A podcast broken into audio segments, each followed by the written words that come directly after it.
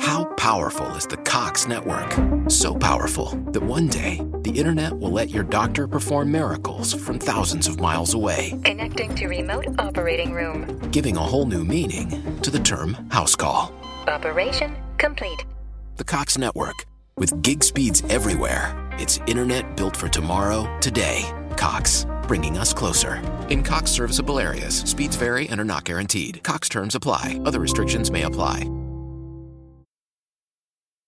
¿Te preocupas por tu familia? Entonces, ¿por qué darles solo huevos ordinarios cuando pueden disfrutar de lo mejor? Eggland's Best, los únicos huevos con ese delicioso sabor fresco de granja, además de la mejor nutrición, como 6 veces más vitamina D, 10 veces más vitamina E y 25% menos de grasa saturada que los huevos regulares, además de muchos otros nutrientes importantes. Así que, dales los mejores huevos. Eggland's Best, mejor sabor, mejor nutrición, mejores huevos. Hola, soy Hanna Fernández, divulgadora especializada en bienestar y descanso y autora del libro Aprende a descansar. Quiero darte la bienvenida a un nuevo episodio de mi programa de podcast A Guide to Live Well, una guía práctica de bienestar en la que descubrirás de la mano de los mayores expertos cómo cuidar tu salud y tu entorno para vivir más y vivir mejor. No soy perfecta y a pesar de no serlo, me quiero no vale pensar que la autoestima se consigue siendo perfecta, porque eso es una ilusión que nos lleva a la autoexigencia y al perfeccionismo, y nos hunde. La autoestima está bien construida cuando, a pesar de todo aquello que no hacemos perfecto, nos aceptamos y nos queremos. Aceptamos vivir con flexibilidad, aceptamos equivocarnos, aceptamos que no siempre hacemos lo que más nos conviene, Aceptamos que la sociedad y sus cánones tendenciosos y contaminados no son nuestra medida para vivir. Tenemos autoestima cuando, por fin, comprendemos qué es vivir.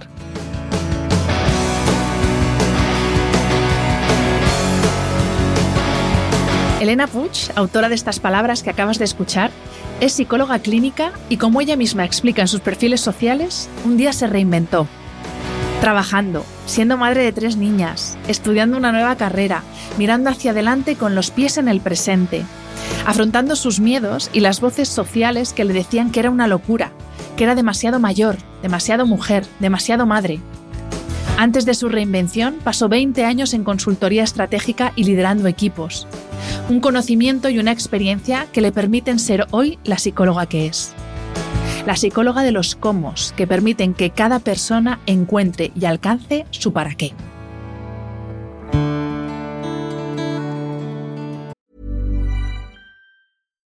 Botox Cosmetic, out of botulinum toxin A, FDA approved for over 20 years. So, talk to your specialist to see if Botox Cosmetic is right for you.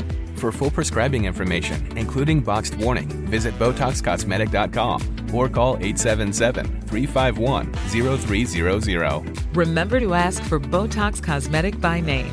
To see for yourself and learn more, visit BotoxCosmetic.com. That's BotoxCosmetic.com. Bienvenida Elena y mil gracias por aceptar la invitación a este último episodio del podcast de 2022. Yo estoy encantada de estar aquí contigo, pero súper encantada. Pues eh, vamos a hablar de autoestima. Te decía antes de empezar a grabar que me apetecía cerrar eh, la temporada del podcast y el año del podcast con algo profundo y no hablar tanto que si la dieta cetogénica, el entrenamiento de fuerza, el HIT, el no sé qué, y hablar de algo más profundo. Y eso, y quería hablar de, autoestima porque eh, yo es algo que de lo que carezco, aunque lo estoy trabajando, y creo que hay mucha gente que no se da cuenta de que muchos problemas que tiene vienen por una falta de autoestima. Entonces, si te parece, vamos a empezar eh, explicando qué es la autoestima, que yo me he ido a la RAE, que todo lo busco en la RAE, para buscar qué es, cuál es la definición de autoestima. Y dicen que es valorarse a uno mismo generalmente de forma positiva. Pero esto en el día a día, ¿en qué se traduce? Eh, bien por consultarlo en la, en la, RAE, porque realmente allí cogemos lo que es la, la, la, base y entonces lo que tenemos que hacer, como todo en la vida, es, vale, y la aplicación práctica, ¿esto de qué va? ¿no? La autoestima, buena o mala, la gente que dice alta, baja, ¿no? Tengo una baja autoestima, se trata de mm, esa valoración lo que te lleva a, es a poder hacer ciertas cosas, a poder vivir de cierta manera, a poder sentirte de cierta manera, ¿vale? Con lo cual, la autoestima al final lo que, lo que vemos es que permite vivir mejor o impide vivir mejor. Y aquí está un poco la base de lo que, de lo que explicaremos tú y yo ahora en este, en este ratito. ¿Y qué relación hay entre motivación y autoestima? Porque hay veces que eh, lo mismo una persona piensa que, pues por ejemplo, con el tema de ejercicio, que hay gente que le da mucha pereza y pueden pensar que es falta de motivación, pero lo mismo detrás de esa aparente falta de motivación lo que hay es una baja autoestima que dice, pues ¿para qué voy a ir yo a entrenar si voy a seguir estando fofa siempre? ¿O para qué voy a entrenar si yo no soy capaz de conseguir el objetivo que me he marcado? Entonces, fracasamos cuando queremos hacer algo. He puesto este ejemplo, pero lo podemos aplicar a trabajo, a vida personal, a todo fracasamos, entre comillas, porque estamos desmotivados, porque no hay motivación, o porque tenemos un nivel de autoestima tan bajo y nos vemos tan incapaces que por eso directamente es que fracasamos porque lo intentamos pero de mala manera. Mira, yo siempre me, me, preguntan cosas muy, muy dicotómicas, ¿es esto o es aquello? Siempre contesto, son ambas cosas al final. Mm. Nunca es un extremo o el otro, nunca es blanco o negro.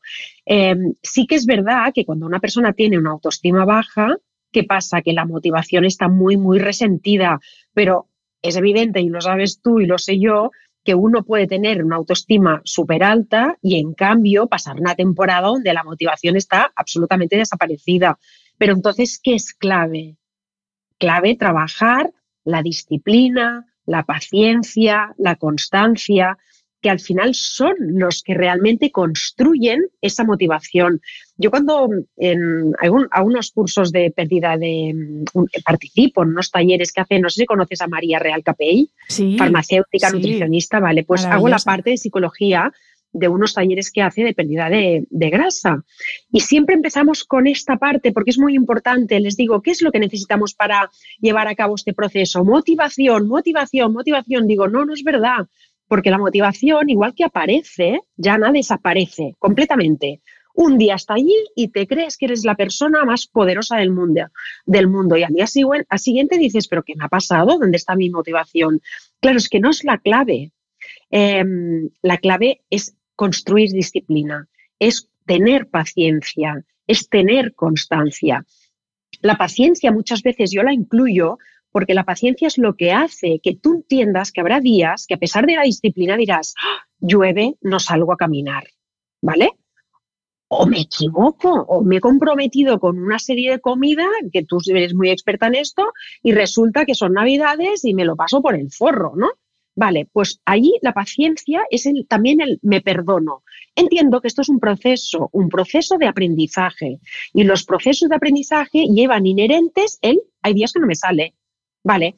Ejemplo que pongo siempre, aprendimos todos a multiplicar, que no salía la multiplicación el primer día, no, nos enseñaron las tablas de multiplicar, las aprendimos cantándolas un día y otro y otro, empezamos con dos cifras por uno y a pesar de que te salían, ¿verdad que había días que te equivocabas y decías, jolín, que hoy no me sale? Esto es el aprendizaje con todo. Y entonces esa motivación no es el elemento clave. Hay otras cosas y esas cosas son las que tienen que ver con la, con la autoestima. Porque para mí, en, cuando tú me propusiste el tema de autoestima, hay un elemento básico del que se tiene que hablar, y que seguro que tú has tratado en algún episodio tuyo, que es el tema de la inteligencia emocional. Y en la inteligencia emocional, que son una serie de aspectos que hacen que tú puedas vivir mejor, está el autoconcepto, que este sería lo vinculado con la autoestima, pero está también la motivación. Es decir, son una serie de habilidades que podemos entrenar, que hay gente que las tiene más de serie, pero que todos podemos entrenar para vivir mejor. Mm. No sé si te he contestado con eso. Totalmente. Y es que eh, has hablado de disciplina y yo fíjate, la disciplina es, es, es, algo, es una capacidad, no sé cómo definirlo, pero bueno, es, es sí, una capacidad que eh, hay muchas personas que confunden con la rigidez. Y yo cuando escribí el libro para de Aprende a descansar, una de las Ds de mi método es la D de disciplina, porque claro, uno está muy motivado el primer día para decir, venga, sí, voy a empezar a ser regular con mis horarios de sueño y voy a dejar el móvil y tal y cual. Pero al tercer día todos sabemos que la motivación sale por la ventana y de lo que hay que tirar es de disciplina, pero siempre con, eso que tú decías, con paciencia, con la capacidad de perdonarte un día que no eres disciplinado, esa es la diferencia con la rigidez. Pero yo creo que es como un concepto que tenemos de como, no, no, disciplina, no, como si fuera algo malo. Y no, es que si no, la vida es muy complicada sin un orden y una disciplina, porque al final todo lo que pasa en nuestro cuerpo es una cosa ordenada. Entonces, si vamos al libre albedrío constantemente, pues es, muy difícil, ¿no? Que todo, que, consigamos lo que nos vamos proponiendo, vaya. Exacto. Yo pongo un ejemplo, que a mí me gusta mucho hablar con ejemplos porque creo que se entiende mucho mejor, y es que les digo, vale, vuestra casa, si llega un día un terremoto o cualquier cosa de estas, ¿qué es lo que hace aguantar la casa? ¿El sofá monísimo, las cortinas monísimas o los cimientos de la casa? Lo que hace aguantar la, estructura realmente son los cimientos. Esos cimientos son lo que tú dices, es la disciplina, para mí la constancia y la paciencia. Y la motivación sería algo que puede estar, pero puede no estar. Pero si está lo otro, tú vas a continuar insistiendo y, y queriendo alcanzar lo que son tus objetivos. Pues eh, hablando de motivación, seguimos con el tema. Ahí eh, tengo una frase que he cogido de, tus redes, que aprovecho para decir que sigáis a Elena porque comparte unas perlas que no os podéis imaginar en su Instagram. y una de las frases que, que he cogido es, el mejor modo de sentirnos motivados para hacer algo es saber que somos buenos haciéndolo. Pero claro, uno, no todos somos buenos haciéndolo todo, de eso hay que ser consciente. Eh, ni podemos ser buenos haciéndolo todo, por mucho que nos vendan eh, esta, esta vida idílica que nos vende a veces por redes. Y claro, en ese caso, ¿dónde encuentro o cómo encuentro yo la motivación? Por ejemplo, si estoy haciendo un trabajo que no me gusta, para el que no soy especialmente bueno, pues que he caído ahí, pues porque tenía que trabajar y ahí he caído. Y claro, no siempre tenemos la opción de, como hemos hecho tú y yo, que luego hablaremos de eso, de dejarlo todo y decir, me reinvento. Entonces, cuando esta posibilidad no está tan próxima, tan a mano, ¿dónde encontramos la motivación? O sea, ¿qué tenemos que trabajar además de esa disciplina y de esa paciencia de la que nos has hablado antes? Me encantan tus preguntas porque cuando te voy escuchando pienso, es que toca esto, toca esto, toca esto. Es decir, no hay una sola pregunta, hay muchas cosas. Mira, em, la frase esta que te digo, eh, la motivación cuando somos muy buenos en algo, esto es evidente. Cuando somos muy buenos en algo, nos sale bien, pues al día siguiente tengan ganas de hacerlo. No sé dónde estaba esta frase, pero el contexto es, claro, ¿y si nos, nos sale bien? ¿Qué pasa? Ahí es donde entra la disciplina, hasta que nos salga bien, porque entonces acabarás saliéndote bien, acabarás disfrutando y acabarás haciendo las cosas porque te apetece hacerlas. Pero te das cuenta de la motivación como algo como muy efímero, muy que no tiene que no tiene estructura, que aparece porque te lo pasas bien. Y si no te lo pasas bien, que es lo que dices tú. El ejemplo que tú pones, por ejemplo, del trabajo, que esto es muy típico, es verdad, hay gente que tiene la suerte que se lo pasa pipa con el trabajo y hay gente que el trabajo es puramente algo que le da mm, para vivir. Mm. ¿Cuál es mi respuesta? ¿En qué áreas de tu vida sí que te gusta hacer cosas? ¿Con qué disfrutas? ¿Con qué te lo pasas súper bien? Hay personas que tienen la suerte que tienen unas familias fantásticas, un grupo de amigos que se lo pasan muy bien juntos, que tiene aficiones, que le gusta escalar, que le gusta salir a hacer tal, que es una persona que escribe, que pinta, que baila. Todo eso, si no tenemos la suerte de tener un trabajo que nos gusta, Jana, tenemos que meter disfrute, gozo, eh, flow en el resto de áreas de nuestras vidas. Y entonces, algo que trabajo mucho yo con mis pacientes es, vale, pues vamos a, construir lo que es la idea de que para ti el trabajo es puramente instrumental. El trabajo me sirve para tener este dinero a final de mes y con eso, ¿qué puedo hacer? Me puedo ir a escalar, puedo salir con mis amigos, puedo hacer tal pero está tan bien construido, tiene tanto sentido el resto de cosas de mi vida que ese, ese, esa cosa tan instrumental del trabajo se sostiene, no es una condena. ¿Me explico? Sí. Y esto además está estudiado, está muy estudiado. Cuando tú eres capaz de dar un sentido instrumental a tu trabajo, lo puedes sostener. Cuando no, cuando le das el sentido, y esto es muy típico ahora, seguro que lo has escuchado mil veces, que con, la, con las redes sociales todo el mundo piensa que tenemos que tener un súper propósito, que vamos a dar un sentido de la pera a nuestra vida. Y esto muchas veces no es así. Entonces estamos creando unas expectativas y una frustración altísima que lo, lo único que hacen es crear mucho malestar. Entonces, vale, pues vamos a aceptar que hay trabajos, ¿me, me permites una palabrota? Claro. De mierda. Porque los hay, y es, Es verdad. que no hay otra forma de decir eso, Elena, además. Eh, así. Exacto, pues trabajos así, de mierda, que a veces tenemos que estar trabajando en eso porque tenemos que vivir, porque la sociedad está montada como estamos, como está, pues entonces vamos a trabajar con esa persona, a darle un fin instrumental puramente.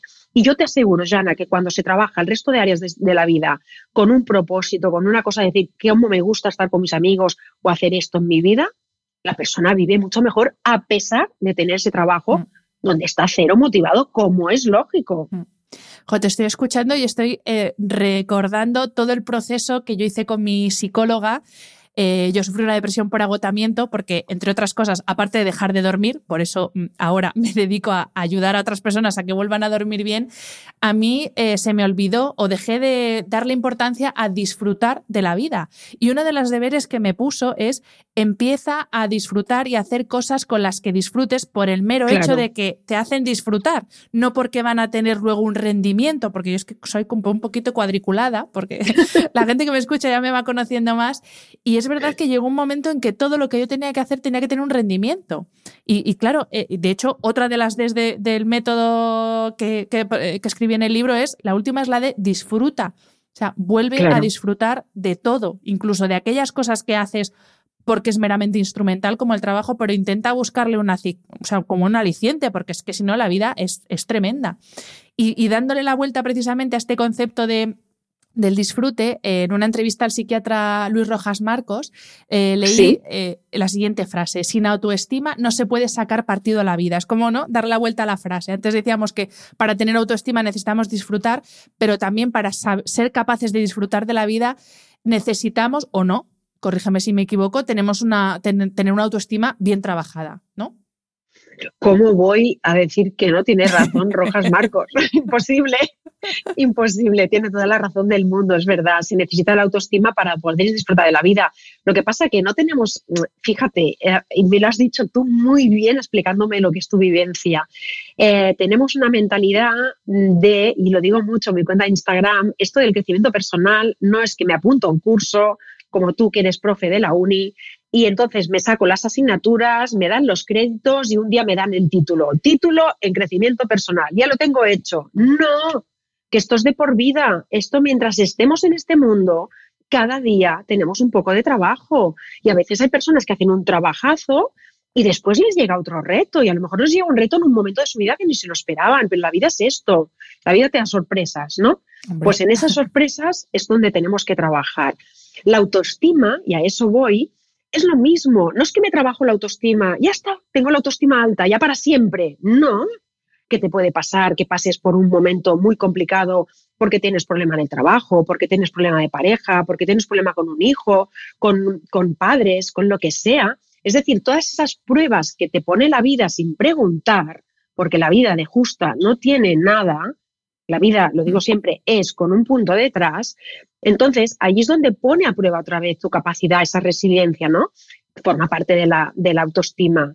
Y entonces yo puedo tener una muy buena autoestima construida a base de trabajo durante muchos años y me llega un momento de mi vida que estoy hecha una porquería. Y la autoestima sube y baja como sube y baja la vida. Cuando explico a mis pacientes, por ejemplo, cuando están con ansiedad o con algo depresivo, con síntomas depresivos, yo les cuento, eh, eh, a veces vienen y dices que he hecho un bajón porque me ha pasado esto, pero es que esto que te ha pasado es para darte un bajón, a mí también me lo da y no tengo depresión ni tengo ansiedad. Es decir, la vida es oscilatoria y esto nos pasa a todos, la autoestima exactamente igual. Yo no me levanto cada día igual. Hay días que me levanto con más energía y otros con menos. Ese día me miro al espejo y no me veo tan bien, pero no tengo que pensar, tengo la autoestima baja. No, hoy tengo un día, mañana pasará o el mes que viene ya pasará. Relativizar, Jana, que nos tomamos las cosas súper en serio. Y las redes sociales tenemos la suerte que dan muchísima información. Un podcast como el tuyo es un regalo a la vida porque puedes aprender cantidad de cosas, pero ¿qué pasa? Que a veces si no la sabes poner en contexto, tanta información se nos vuelve en contra. Entonces, yo soy la única desgraciada que no tiene autoestima, no por Dios, nos pasa a todos. Entonces, bueno, pues hoy trabaja, mañana un poquito más y el otro un poco más, acepta que hay momentos difíciles en la vida donde estarás peor, pero relativiza, coge distancia. Antes de empezar a grabar estábamos hablando, porque estamos grabando, hoy es miércoles y este domingo que viene es Nochebuena y estábamos hablando pues, pues que yo no soy especialmente navideña, porque me encanta la Navidad, es verdad, pero yo veo el mundo como está y digo, yo es que no, no soy capaz, o sea, tengo un problema con el disfrute por eso, porque veo el mundo como está y digo, no sé, yo, yo esto de olvidarme de cómo está el mundo y ponerme a cenar langostinos me cuesta mucho. Y te quería preguntar si pues eso, en contextos de incertidumbre y, tan tremendos como los que vivimos, bueno, como lo que es el mundo, porque es que el mundo es incertidumbre pura, eh, ¿esto lo llevan mejor las personas que tienen más autoestima? Pues no sé, te pregunto, ¿eh? Porque son más resilientes, porque tienen más capacidad de superar obstáculos, o, o, esto no nos influyó, la autoestima no nos ayuda a, pues eso, a superar tanto contextos de incertidumbre como situaciones complicadas de la vida que, como tú has dicho, vienen sin preguntar, o sea, zas, zas, zas. Tal cual. Bueno, es lo que dice Rojas Marcos, ¿no? Que ayuda a vivir mejor. Yo te diría que algo muy, muy crítico para mí, de si lo tienes o lo tienes trabajado o no lo tienes, es la inteligencia emocional, que entonces incluye la autoestima, porque allí hay la empatía, el autoconcepto, la autorregulación emocional, lo que es la autoconciencia. Supongo que sabes un poco de todo esto, mm. las habilidades sociales. Entonces, todo ese combo que, definió perfectamente Goleman, yo que sé, en los años 90, mm, es de las cosas que, por las que yo apuesto que se tendría que, formar a los niños en la escuela, mm. porque les estás dotando de lo más valioso para lo que es vivir y el arte de vivir ya no solo la autoestima llana, sino todo el resto de cosas que te he dicho. Las habilidades sociales son súper básicas. El arte de comunicar. Elena, ¿qué son las habilidades sociales? Porque esto son las cosas que se hablan mucho, que si soft skill, que si habilidades sociales, habilidades líquidas, también he oído por ahí. Exactamente cuáles son las habilidades sociales, para que la gente que nos escucha sepa de qué estamos hablando. Las habilidades sociales es todo aquello que me permite conectar de una forma saludable con las otras personas, eh, que incluye, por ejemplo, la comunicación, que es lo que te decía ahora. Cuando tú ves parejas con problemas porque viene la terapia de pareja, normalmente hay problema de comunicación. Cuando ves familias con problemas, hay problema de comunicación. Toda la, la línea sistémica de la psicología, una de las cosas en las que basan los problemas, dicen, hay una persona que presenta el síntoma, ¿no? Que presenta un problema, tengo mi hijo, ¿qué tal? Pero realmente hay un problema a nivel de sistema, a nivel de familia, normalmente muy basado en la comunicación. Entonces, esa capacidad de, que esto lo trabajamos también, de cómo hablo, por ejemplo, el tono, sabemos que es eh, que un 70% del mensaje de lo que voy a decir, el tono el resto es lo que estamos haciendo tú y yo, que nos estamos moviendo, nos estamos sonriendo, toda esa cosa no verbal. Y me parece que es un 15%, que es el mensaje en sí mismo. ¿Qué pasa? Que la persona que no domina el modular el tono, el cómo se mueve, el cómo sonríe, el cómo me presento, el cómo camino, esas cosas está comunicando sin querer mucha información al otro, porque no dejamos de ser animales. Entonces, esas habilidades sociales de conectar con el otro, que sería la empatía, de, tratar bien a las personas, de hablar bien, de saber recibir los mensajes, de atreverme a presentarme en público, de tener mis amigos y ser capaz de decir, venga, monto yo esto, de no tomarme mal las cosas porque hay tres que han quedado y no me han dicho nada, entonces soy capaz de comunicar de forma asertiva que, me siento mal, ¿Lo ves? Todo eso mm. que me permite relacionarme sanamente con las otras personas. Eso es uno de los atributos de la inteligencia emocional. Está la conciencia, de la cual hablo muchísimo en mi cuenta, es decir, el darte cuenta, el decir, vale, me paro, y todo el resto de cosas que te he dicho antes, la regulación emocional brutal. Entonces, claro, si cogemos la autoestima por sí sola, nos quedamos cortos.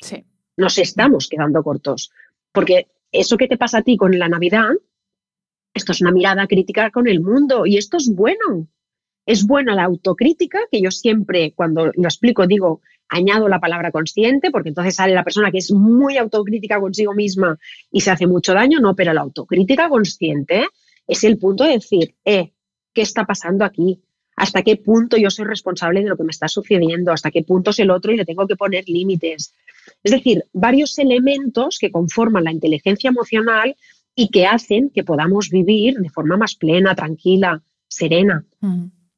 Y una pregunta, Elena, lo mismo esto te lo tenía que haber preguntado más al principio, pero eh, claro, ¿cómo sé yo si tengo autoestima alta, baja, suficiente, insuficiente y sobre todo, cómo, cómo saber si eh, tenemos una autoestima, es que no quiero decir normal, pero eh, una autoestima adecuada, vamos a dejarlo ahí, o me estoy yendo a los extremos, que para mí son, por un lado, el que se pasa sobrado de la vida, narciso absoluto, narciso narcisa, porque, o en el otro extremo, el autodesprecio, que es que yo siempre digo que a nosotros mismos nos decimos cosas que no le diríamos a nadie porque es que nos, nos demandarían por lo que... entonces, Tal eh, cual. ¿cuándo es, ¿Cómo podemos saber que estamos en el extremo de me estoy pasando de, de sobrado, me estoy pasando de narciso, o en el otro extremo me estoy pasando de autodesprecio y, saber que tengo una autoestima dentro de que es algo que oscila, que no es una cosa exacta, no, es, no, es, ciencia exacta, pero ¿cómo puedo saber que estoy más o menos bien en unos rangos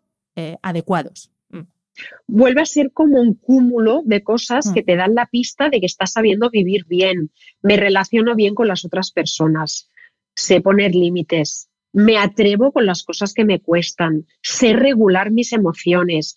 Mira, en, un programa que hay en Cataluña que es súper bueno y que los que entiendan catalán eh, lo recomiendo 100% porque es una pasada, se llama El oficio de vivir, l'ofici de viure. Sí, lo, sé lo conoces. Sí, sí, sí, es una pasada porque tocan muchos, muchos temas de, de, de, emoción, de mundo emocional, de salud mental, etcétera. Me acuerdo que me preguntaron sobre la autoestima y, me dijeron, ¿qué, qué evidentemente se cogen partes de lo que dices, ¿no? Pero ¿qué elemento crees que es bueno por la autoestima? yo contesté, respirar, saber respirar. Y hubo gente que me dijo, Elena, saber respirar, pero ¿qué tiene que ver con la autoestima? Y es, es verdad que no se dice nunca, pero para mí, que yo soy muy de trabajar el cuerpo, de la conexión con el cuerpo, de recuperar a nuestra niña y a nuestro niño interior, que es la persona, la personita que tenemos dentro, que nació absolutamente conectada con el cuerpo. El niño se comunica a base de cuerpo, tiene sensaciones, entonces llora, ríe, ¿no? Y eso lo vamos perdiendo a medida que esa, esa cabeza tan potente va evolucionando. ¿Qué pasa? Que cuando sabemos respirar, sabemos conectar con el cuerpo, nos damos cuenta, una de las partes de lo que te decía, de la inteligencia emocional, ¿no? En la regulación, la autoconciencia y la regulación. Si yo me doy cuenta de cómo estoy y en ese momento digo, voy a respirar porque hay respiraciones que me ayudan a regularme, yo que estoy controlando, ¿cómo actúo, Jana? Hmm. Es decir, ya no se me lleva las emociones. Sabes que en la psicología cognitiva hay el tema del P, que el pensamiento determina la emoción y la emoción determina la conducta. Pues entonces, si yo en ese momento ya he trabajado qué me está pasando por la cabeza, qué estoy pensando, cómo estoy interpretando todo eso, y empieza la emoción, que es la que se me llevará y que hará que, actúe como, como actúe, que a veces no me gusta, si yo en ese momento meto la respiración, yo estoy cambiando mi vida. Porque imagínate que estoy súper enfadada, pero súper enfadada, y resulta que digo, voy a respirar, no diré aquello que no quería decir, no trataré a esa persona de esa manera, no montaré un numerito. Estoy, estoy construyendo autoestima, porque yo después de eso diré, qué pasada, que he sabido respirar y me he comportado de la forma que yo quería y estoy satisfecha conmigo misma. ¿Lo ves? Mm. Entonces la respiración también es una arma para saber que la autoestima, para construir esa autoestima. Entonces, para contestarte, ¿cómo sé que tengo una autoestima buena? Bueno, tú puedes decir, mira, yo como soy tan buena en esto, en mi trabajo, tengo, tengo una autoestima brutal a nivel laboral, pero resulta que a nivel de pareja no la tengo. Entonces, ¿qué hacemos? ¿Una media? Claro, claro, claro, es que puedes tenerla alta en unos aspectos de tu vida y no tanto en otros, efectivamente. Tal, cual, y eso no lo pensamos, hacemos como un cómputo global, ¿no? Que yo puedo tener mucha, muy buena autoestima aquí y, en cambio estar muy insegura en otro sitio. Bueno, pues detecto la parte donde me siento más insegura, que es lo que te decía, en esta parte de pareja, pues me cuesta eh, expresar lo que quiero, me cuesta decir te quiero porque me siento muy insegura, em, tengo tendencia a tener celos, eh, no sé poner límites. Vale, pues entonces aquí tengo un trabajo porque resulta que aquí tengo la autoestima un poco tocada, porque no estoy siendo yo. Si yo tengo una buena autoestima, yo soy Elena, soy así, desde la conciencia trabajo las cosas que no me salen bien o que no hago bien, o mis defectos pequeños o más grandes, y estoy trabajando mi autoestima desde esa autoestima ya buena, porque me doy cuenta de lo que no hago bien. ¿Me explico? Sí, perfectamente.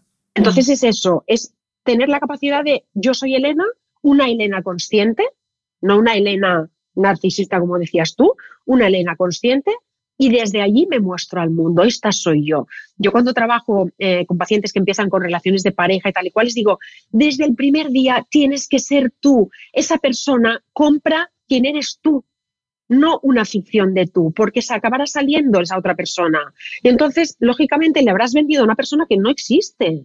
No, desde el primer día, ¿quién eres tú? Esta, esta. Si no te quiere siendo tú, no estás en el sitio adecuado. Mm. Entonces, esa cosa de soy yo, me muestro al mundo así. Esto para mí es la autoestima. Botox Cosmetic, out of botulinum toxin A, FDA approved for over 20 years. So, talk to your specialist to see if Botox Cosmetic is right for you. For full prescribing information, including boxed warning, visit BotoxCosmetic.com or call 877-351-0300. Remember to ask for Botox Cosmetic by name. To see for yourself and learn more, visit BotoxCosmetic.com. That's BotoxCosmetic.com. Y claro, para para trabajar y corregir en una baja autoestima, porque si uno tiene bien la autoestima, pues no tiene que corregir nada, nada más que mantenerla. Eh, obviamente hay muchas formas de trabajarla. Hay personas que necesitan ayuda profesional, como una persona como tú, de un, un psicólogo o psicóloga, para que le ayude. Pero hay otras técnicas, nos estabas hablando de la respiración, que ahora como que se está poniendo también muy de moda el trabajo de respiración, etcétera. Pero y lo mismo hay gente que nos escucha que no acaba de ver la relación, pero técnicas como meditación, el rezo incluso, que yo, hay personas que dicen, no medito, pero rezo. Es que eso es meditar. O sea, rezar el rosario es un mantra, pimba, pimba, pimba, y eso es meditar. Eh, trabajo de respiración. Eh, es hablar de esa conciencia, ¿no? De que tú nos hablabas, que al final es que como no somos conscientes de lo que nos pasa por dentro, de lo que somos, de cómo somos, es cuando se nos va la olla y nos pasan estas cosas de bajas autoestimas. Y qué importante es, tú lo has dicho antes, trabajar el cuerpo para entender la parte emocional y la parte mental. Totalmente. Y además la, meditación barra rezar, lo que dices tú, cada cual que haga lo que quiera. Yo les pongo de deberes a mis pacientes el, el, hacer meditación. Al principio les pongo dos minutos al día, porque dos minutos es un listo, ¿no? Pero han sido capaces de cumplir con ese pequeño reto y eso les da como esa fuerza de decir, vale, a partir de aquí puedo empezar a construir lo que, lo que necesite. Cuando una persona es capaz de hacer dos minutos de meditación al principio, que te parece una tontería, pero está cumpliendo con algo, estamos construyendo autoestima. Porque la persona se permite esos dos minutos que, están, ¿de qué te dan la oportunidad? ¿A qué abren la puerta? A estar contigo misma. Mm. Cosa que esta vida tan loca que llevamos no nos permite. Entonces, yo me paro dos minutitos y me conecto, estoy incluso a veces sintiendo cosas poco confortables. A las personas que son más nerviosas les digo, no hace falta que te pongas sentada en silencio, tal y cual coge, te pones unos auriculares y ponte una meditación y sal a andar. Porque prefiero que lo hagan así, pero que se acostumbren a escuchar una meditación, ya lo están haciendo. Empezamos por ahí, entonces nos tenemos que adaptar a la vida de la persona, no tenemos que adaptar la persona a la herramienta. Esto para mí es un disparate. Y conectarnos, la meditación, la respiración, eh, todo el contacto con la naturaleza, son momentos de introspección, de conexión contigo misma. Y en esos momentos te estás conociendo, te estás permitiendo tratar contigo misma, imagínate. Mm. Entonces, voy a tratar con esa persona que vive dentro, dentro mío, la voy a conocer y me gusta estar con ella. Esto es lo que estoy construyendo. De hecho, en otra de tus frases de estas gloriosas de Instagram, que la tengo aquí apuntada, dices, para construir autoestima hay que aprender a responsabilizarse y para responsabilizarse hay que aprender a observarse, que es esto que estás diciendo. Tengo que observarme, ¿no? Parar, que es lo que nos cuesta tanto en este, esta vida moderna que llevamos, para observar qué es lo que nos está pasando. Exactamente, la observación es el primer paso. Cuando yo aprendo a pensar sobre lo que pienso, si yo aprendo a reflexionar sobre lo que estoy pensando, aquí acabo de hacer un paso, Jana, pero de gigante, brutal. Mm. Porque a partir de ahí es lo que te decía, se precipitan muchas cosas. Si yo aprendo a observar mis pensamientos, aprendo a responsabilizarme, es el primer paso.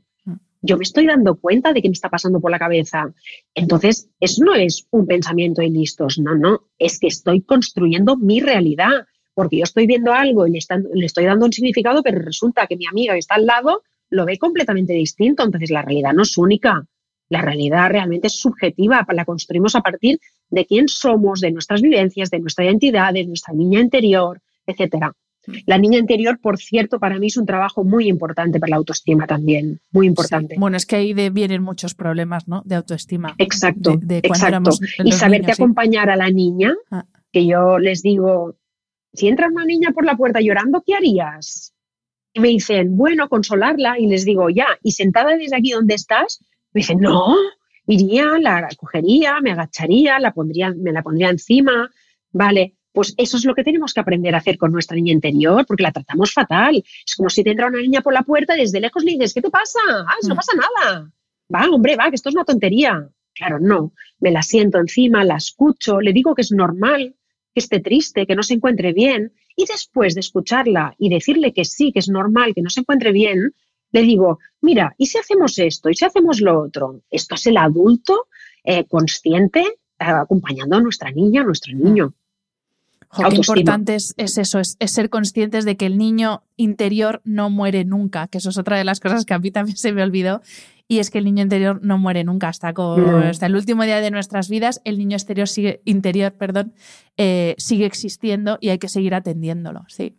Y piensa que hay personas que lo tienen, se nos activa a todos, ¿eh? una vez aprendes ese trabajo, que para mí es brutal, te das cuenta cómo va apareciendo. Pero hay personas que especialmente lo tienen muy, muy, muy activado. O sea, cuando, cuando se dan cuenta del modo pataleta que están haciendo, me dicen, ahora es que lo veo muy claramente. No, no, es que se ve muy claramente. Entonces, vamos otra vez con esa cosa que te decía de inteligencia emocional.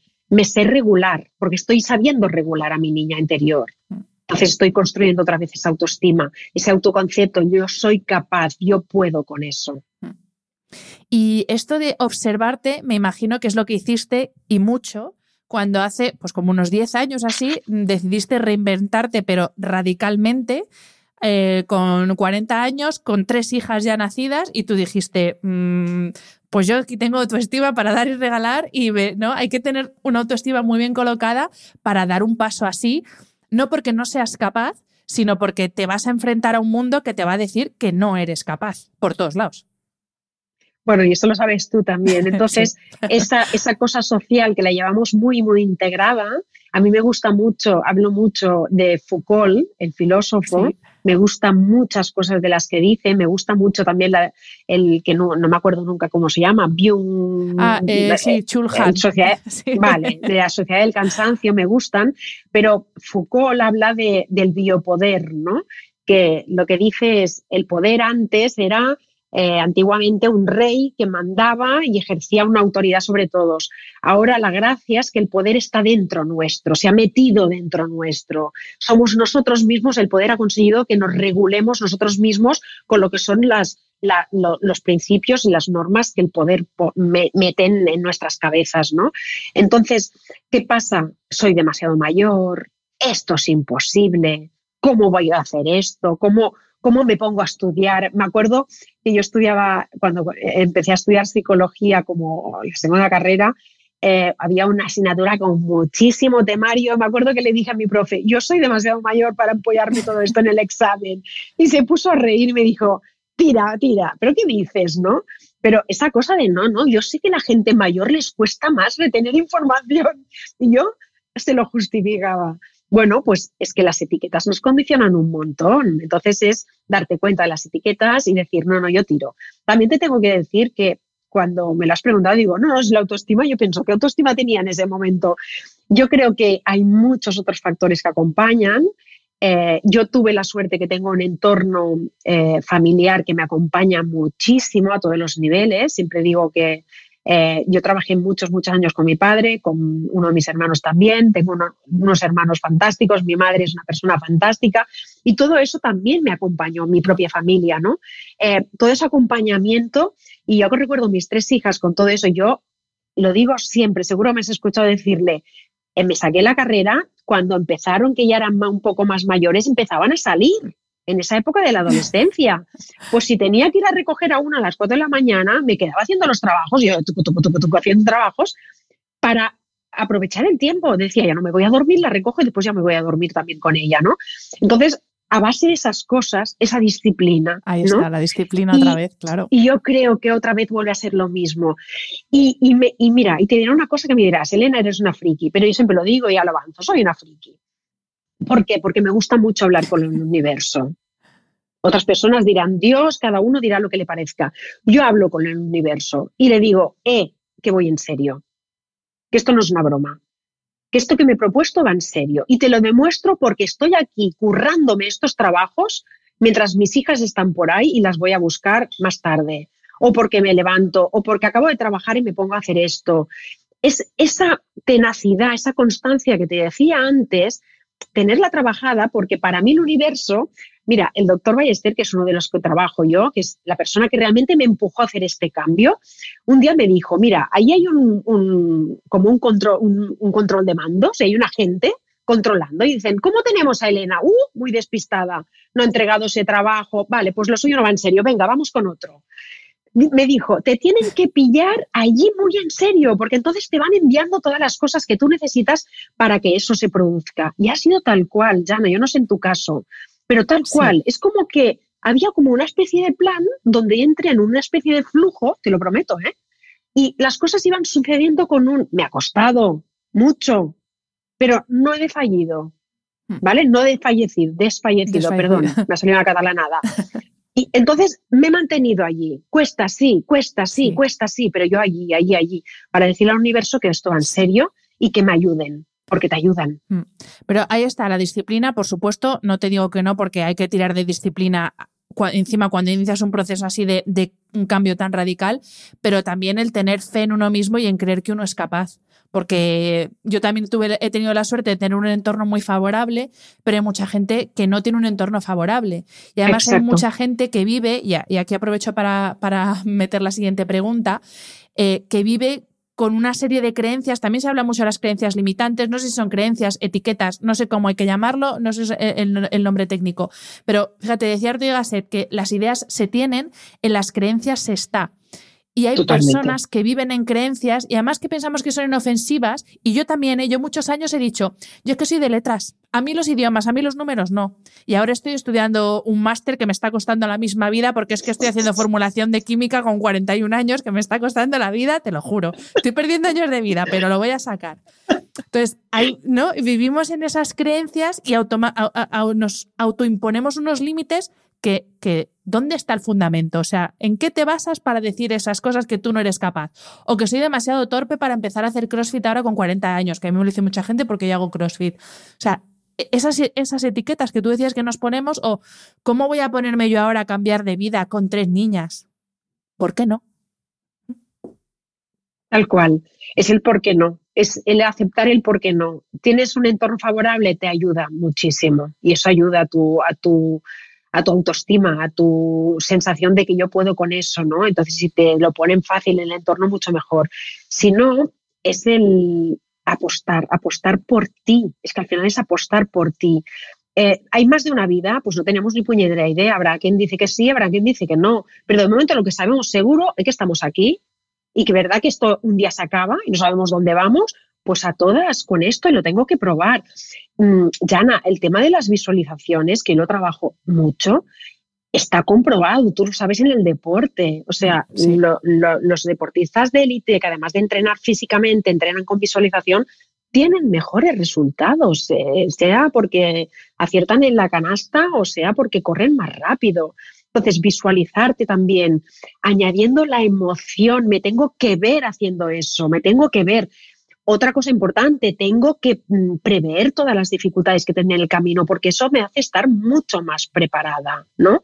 Entonces, las personas que no lo tienen tan fácil por una cuestión de entorno, el trabajo, evidentemente aquí, está en las creencias. Uno, en las etiquetas sociales, porque las creencias forman parte de nuestra identidad. Volvemos a la niña interior, otra vez, ¿vale? Eh, un ejemplo que pongo es, mmm, venimos de una familia, un día nos hacemos mayores y es como que tus padres te dan una mochila. Y esa mochila yo les digo a los pacientes que empiezan terapia, les digo, venga, cogemos la mochila y como cuando éramos pequeños íbamos de colonias, la volcamos toda en el suelo, a ver qué cae. De todo lo que cae, que me lo miro allí, digo, ¿qué me sirve? ¿Qué me han dado mis padres que me sirve? Lo vuelvo a colocar, a, colocar dentro para hacer mi viaje. ¿Qué no me sirve de lo que han dado mis padres? Pues lo pueden haber hecho muy bien o muy mal, pero habrá cosas que no me sirven. Lo dejo. Y ahora pregunta el millón, ¿qué me falta? Y ese que me falta soy yo, es mi adulta. Es el proceso de reparenting que dicen en inglés, ¿no? Me voy a hacer yo ahora de padre o de madre y me voy a dar aquello que yo considero desde mi adulta que me falta, ¿no?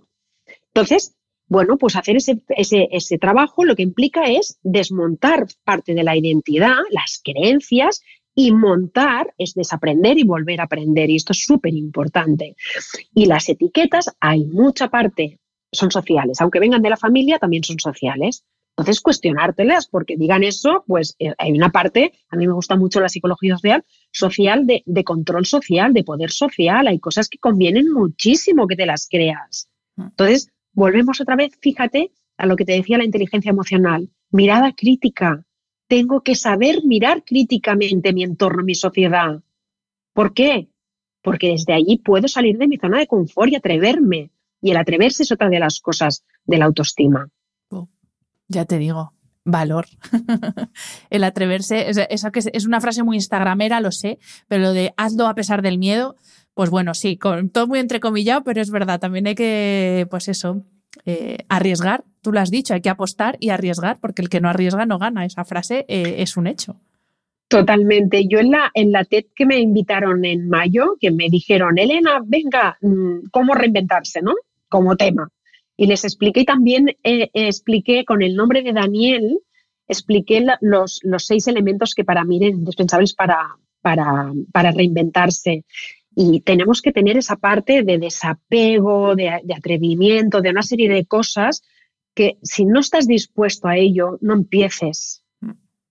¿Por qué? Porque es que, mm, es que no, ¿verdad que no vas a hacer una excursión de 100 kilómetros por la montaña si no llevas unas zapatillas adecuadas o unas botas adecuadas? No te vas a meter ya. Pues viene a ser un poco lo mismo. Tengo que dotarme de ciertas cosas que me tienen que acompañar y que tengo que estar dispuesta a afrontar. Si no, ya es mejor no empezar o empiezo en otro momento de mi vida. Mm. No todo el mundo se tiene que reinventar. Igual no es el momento para atreverte. Esto es muy personal. Mm, sí. Eh, vamos a entrar en en la, última parte de la entrevista y es la parte en la que vamos a ver la vinculación que hay entre la autoestima y la salud física. Bueno, salud física, no voy a decir salud física, no, mal dicho, la salud, porque la salud es salud, física, mental, emocional y de todos los colores. Así que la relación que hay entre autoestima y salud. Eh, voy a hacer referencia a un par de estudios que dejaré enlazados en, el, en las notas del episodio. Lo voy a hacer, que siempre se me olvida, por favor, si se me olvida me lo decís, pero los voy a dejar enlazados. Uno de ellos eh, se publicó en la revista Nature y, mm, y bueno, eh, lo que hicieron en este estudio es analizar la asociación entre la autoestima y la salud. En este caso, ellos hablan de salud física. Em, y lo que vieron es que la autoestima alta amortigua los efectos eh, del estrés en nuestra salud física y también vieron que personas con niveles más altos de autoestima tenían una mejor percepción de su estado de salud. Entonces, tú desde tu práctica y desde tu conocimiento, ¿cómo ves que influye y que determina tener una salud perdón, una autoestima, voy a decir sana, ni buena ni mala, una autoestima sana en nuestra salud. Bueno, ¿tú no crees que es un esto es bidireccional? Sí, totalmente. ¿Por qué? Porque resulta que las personas, por ejemplo, el dolor crónico, esto lo sabemos los psicólogos, las clínicas de dolor no tienen solo un médico, tienen un médico, tienen un psiquiatra, tienen un psicólogo, a veces tienen un trabajador social. ¿Por qué? Porque el dolor crónico afecta terriblemente al estado de ánimo terriblemente.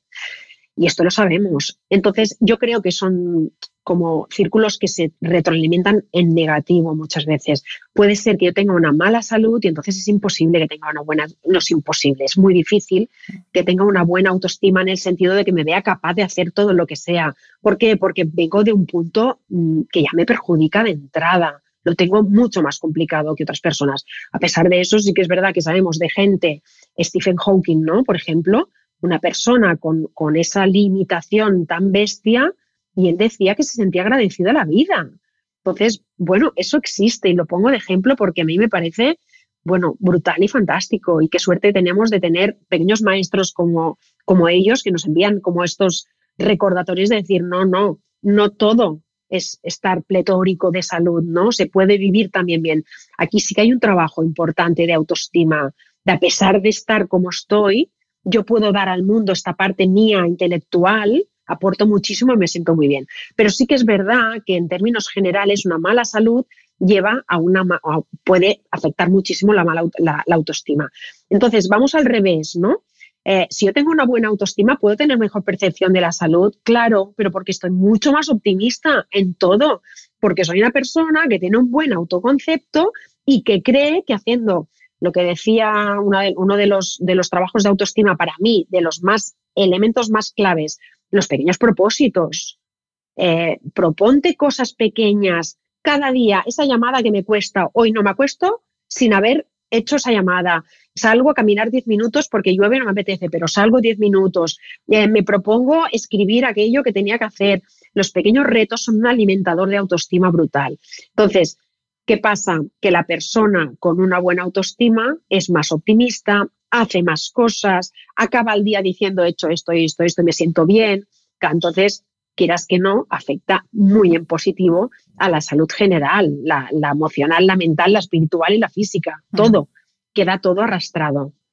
Y el otro estudio que, os, voy a, os, voy a, poner en las notas es uno que eh, habla directamente de uno de los pilares de la salud, que no es que lo digo yo, es que el sueño es uno de los pilares de la salud, lo dice la ciencia. Y en este estudio lo que hace es explicar la relación que hay entre el optimismo y la autoestima y eh, las horas de sueño. Y ojo, no solo, no solo dice que cuando hay privación de sueño, menos de seis horas, se ve afectado el nivel de optimismo y autoestima, y sino que también dice que cuando hay más de nueve horas de sueño, que esto, más de nueve, diez horas de sueño diarias que necesitemos diariamente puede ser eh, sintomático de una patología, también dice que estas personas que necesitan tantas horas, por el motivo que sea, porque no, especifica las causas, también se ve afectado su nivel de optimismo y autoestima. Y de nuevo te quería preguntar, por la experiencia que tú tienes, eh, un hábito tan indispensable para la salud como es dormir, tú ves gente con la que trabajas problemas de autoestima, que es gente que no duerme, que no descansa, que no para. Totalmente. Y aquí lo que sí que te tengo que decir es que hay muchas implicaciones por todos lados. Mm. tú lo sabes, son sistemas súper complejos. Em, cuando dices, me has hecho recordar, la persona que duerme más de tantas horas también tiene un problema a veces está vinculado, lo sabes, con la depresión, ¿no? La depresión puede ser no duermo o duermo muchísimo. Los dos pueden ser síntomas depresivos. Eh, María Real, otra vez, me acuerdo un día que me explicaba que, si me equivoco ya me corregirá, que a las 9 de la mañana hay el primer chorro de dopamina del cuerpo. Por ejemplo, supongo que debe ser verdad y que no me equivoco cuando lo estoy, lo, estoy poniendo palabras suyas. ¿Qué pasa? Que si a las 9 de la mañana te pilla durmiendo, te estás perdiendo ya esa primera, em, el primer empujón del día, ¿no? Es ah, lógico. La dopamina para qué sirve? Para que tú, en ese ser humano antiguo que éramos antes, tuviéramos ganas de levantarnos cuando la vida no era tan cómoda, porque ahora te puedes no levantar, puedes ver una serie de Netflix, puedes estar mirando las redes sociales, tienes mil cosas por hacer, pero antes no. Entonces, la persona se tenía que levantar a pesar del tiempo, del frío, del calor, de lo que, de los peligros externos, para ir a buscar comida, para hacer las cosas que tenía que hacer. Ese chorro de dopamina servía como, venga, va, empujoncito, ¿no? Eh, cumple con tu día. Si dormimos mucho, por ejemplo, seguro que hay hormonas implicadas que hacen que nuestro estado de ánimo no sea el mejor. Yo creo que también tiene que ver por allí. Y entonces, evidentemente, la persona que duerme mal, y aquí voy a otra cosa a nivel ya más psicológico, fíjate, es, me estoy queriendo, me estoy cuidando. Claro, si yo, me acuerdo un día que decía, los niños si tienen sueño, ¿qué hacen? Se duermen. Duermen. No preguntan. ¿Qué hacemos los adultos? Tenemos sueño y ¿qué hacemos? Café. Trasnochamos. O otras noches. Exacto. O café esa es la respuesta. Cuando yo digo tanto el trabajo del niño, de conectar con el cuerpo, donde está nuestro niño, etcétera, es de conectar con nuestras necesidades. Ya para mí es imprescindible y el sueño que, del que tú eres experta es una más. Si yo tengo sueño y no estoy durmiendo porque tengo trabajo, porque tengo que entregar esto, porque tal, porque cual, me estoy saltando todo eso, no me estoy cuidando. Si no me estoy cuidando, no me estoy queriendo ni respetando. Eso afecta a la autoestima. ¿Por qué? Porque es que al final a nivel consciente, que esto no lo hemos hablado aquí, pero para mí es muy importante trabajar en los niveles conscientes e inconscientes, inconsciente barra subconsciente, ¿vale? Lo que no nos damos cuenta. Esto está allí, me está dando información. Yo no me estoy queriendo. Cuánta gente te dice, uff, llevo una temporada fatal, estoy durmiendo fatal, ¿vale? ¿Para qué no te paras? No, es que no puedo. Bueno, no puedes. ¿Seguro que no puedes? ¿O no quieres? Que es muy distinto. Porque el no puedes esconde muchas cosas. Pero cuando a una persona, por ejemplo, con diagnósticos de enfermedad o así, mucha gente que a mí me ha enseñado un montón, que después te dicen cuántas cosas cambiaría, cuántas cosas me doy cuenta que me equivoqué, que no eran tan importantes. Lo que pasa es que nos tienen que, que colocar en un extremo, en una situación límite, límite para darnos cuenta de que nos tenemos que cuidar, respetar, escucharnos, etcétera. Y el sueño es una de estas cosas. Pues Elena, con, con esta idea tan bonita de, de, que cuidarse es quererse, que parece que, todavía pensamos que cuidarnos es, es, algo egoísta y no, es que cuidarse es quererse, porque al final con quien tienes que vivir hasta el último de tus días es contigo mismo, y esto está muy manido, pero es que es una cosa que mucha gente no tiene presente todos los días y hay que tenerlo muy presente porque mañana tu pareja, tus hijos, tus amigos, tus compañeros, quien sea, puede estar o no puede estar, pero tú hasta tu último día vas a estar ahí. Y hay que cuidarse eh, como, como una forma de eh, demostrarnos amor hacia nosotros mismos. Así que con esa idea eh, terminamos esta entrevista. Te agradezco enormemente que me hayas querido acompañar en este último episodio del año. Eh, nos conocimos en el evento de Formentera Zen hace unos meses Totalmente. y me fascinaste, o sea, directamente, bueno, por todo lo que te pasó, que no sé si en algún momento lo has contado, pero bueno, eh, cosas que pasan en la vida, que se te pierde la maleta, la se te pierde el avión, bueno, sí. en fin. Todo lo que podía pasar en un viaje de dos días le pasó a Elena, básicamente. Y me- nos dio una lección a todos. de- de- porque yo en ese momento habría montado en, en cólera y habría matado a alguien, te lo juro. Si me pasa todo lo que te pasa a ti, te juro que habría matado a alguien. Pero nos diste una lección de, bueno, pues la vida es así, viene así, no tengo ropa, no pasa nada, pues con lo que me apañe doy mi charla, o sea, en fin. Eh, fue un placer conocerte, me fascinaste, tenía muchísimas ganas de tenerte en el, podcast y espero que en 2023 vuelvas por aquí. Así que millones de gracias. Yo, tú me das los millones de gracias a mí, yo te digo que van de vuelta. Ha sido un placer también conocerte, conocerte allí, volver a, contigo aquí. Es un honor estar contigo, te lo aseguro. Y, y por eso te devuelvo las gracias. Estoy muy, muy contenta de haber estado este ratito contigo. Súper, súper, bueno, me encantaba. Pues felices fiestas, por supuesto, Elena, y felices fiestas a todos. Un abrazo y nos escuchamos el año que viene. Besos. Felices fiestas y buen año.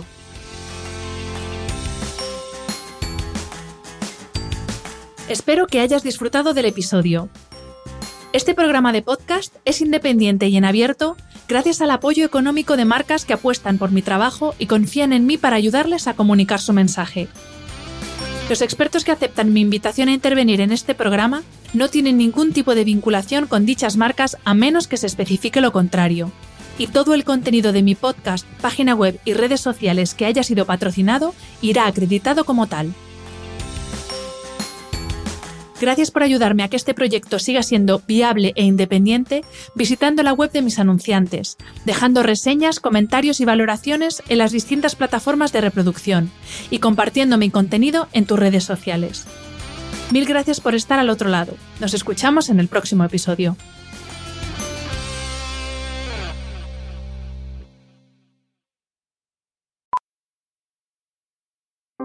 Powerful is the Cox network?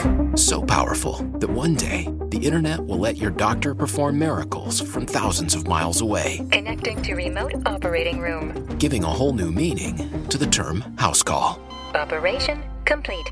The Cox network, with gig speeds everywhere, it's internet built for tomorrow, today. Cox, bringing us closer. In Cox serviceable areas, speeds vary and are not guaranteed. Cox terms apply, other restrictions may apply.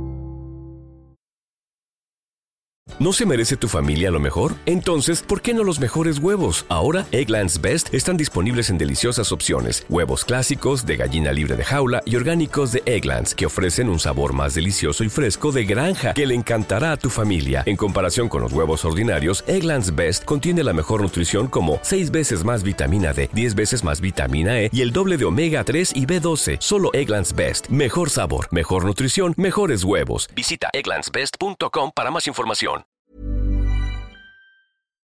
Botox Cosmetic, out of botulinum toxin A, FDA approved for over 20 years. So, talk to your specialist to see if Botox Cosmetic is right for you.